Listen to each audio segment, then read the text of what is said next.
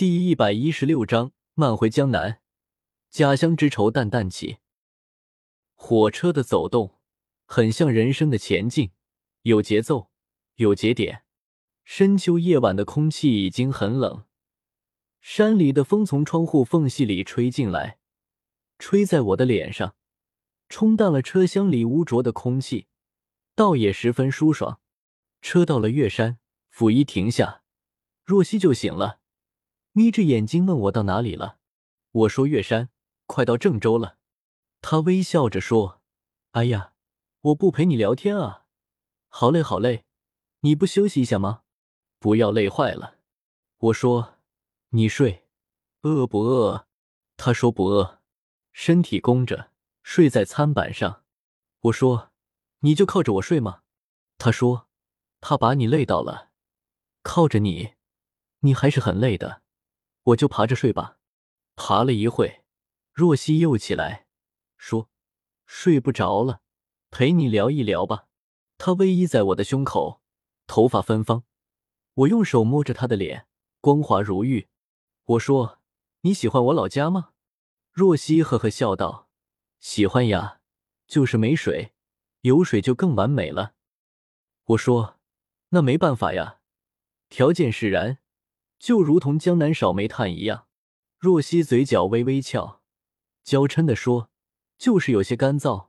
我在你家里一直抹香香，还是觉得干；一直喝水，不敢吃辣椒；一吃辣椒就起小包包。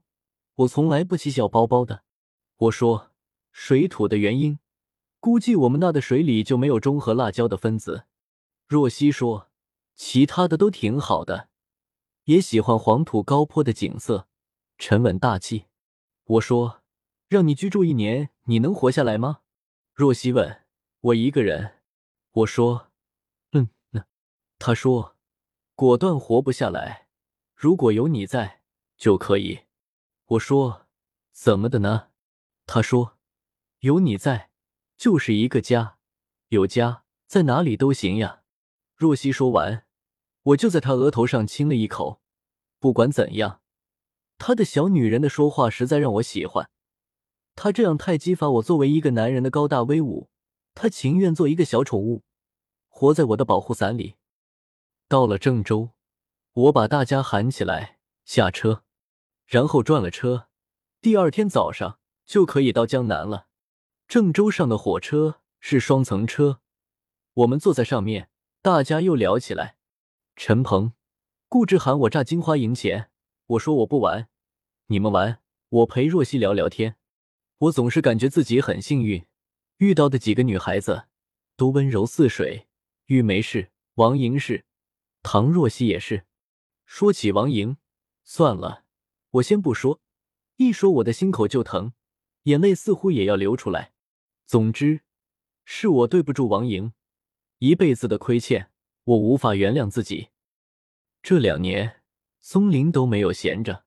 他自从在我家地里盗墓吃了亏，心有不甘，把道阁老的墓当做了他人生的巅峰目标。好比一个父亲给儿子修房子娶媳妇，做完了，仿佛人生方为完美，不然死不瞑目。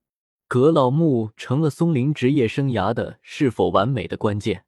他这两年闲暇的时候，常常去找许仙。喝一杯茶，聊一聊人生，斗一斗趣事。说到沾边职业处，他就竖起耳朵，兔子一般认真聆听，听许仙讲他为王者入土选墓遇到的各种坏事。听的时候，松林一言不发，还略有深思，像久旱逢甘霖的大地，贪婪的吮吸着每一滴经过的甘露。许仙只顾自己讲的快乐、舒畅。本来他平时也没有什么朋友，但凡到他家里去拜访的，必定有求于他，选墓、修房子、祭祀、守灵，也做捉鬼拿妖的神汉，给病入膏肓的人来一套谁也看不懂的套路。病人好了，他就鞠躬致伟；病人去了，他无可厚非。病人家属也不会怪他，只怨恨病人生前罪孽深重。甚至病人小时候偷黄瓜的事也被连根拔起，家属双手合十，咪咪咕咕好一阵祈祷，三分钟之后，祈祷内容九霄云外，该干嘛干嘛。许仙便得了甜头，从此对做神汉的事来之不拒。时间长了，还有点上瘾。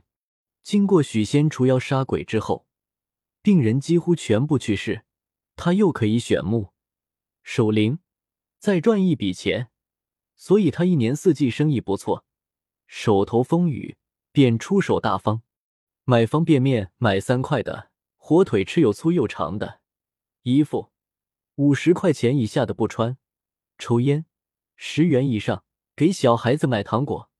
烟买五毛钱一颗的，谁谁谁手头紧，一百以下的随便开口，一百以上不要开口，惹得方圆几十里的中龄寡妇对之垂涎欲滴。唯一让许仙鬼使神差救活的，是许家庄一个三十来岁的光棍懒汉。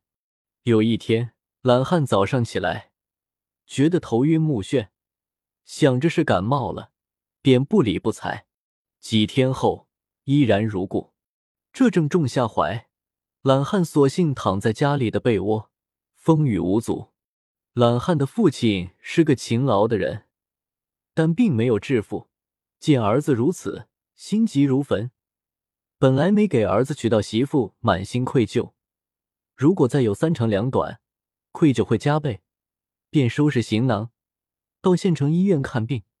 医生拍了全身彩超，戴上眼镜。聚精会神在彩超片子上寻觅了一个上午，终于发现新大陆似的，拍案而起，大叫：“就对了！”医生说是在懒汉的食道里发现芝麻大的阴影，可能为癌，但不确诊。一说是癌，全家悲痛。回家后又不甘心，便请许仙来看。许仙说：“有一团云雾在懒汉头上作祟，可能有鬼。”拿出随身携带的黄纸和毛笔，想写两个字示之。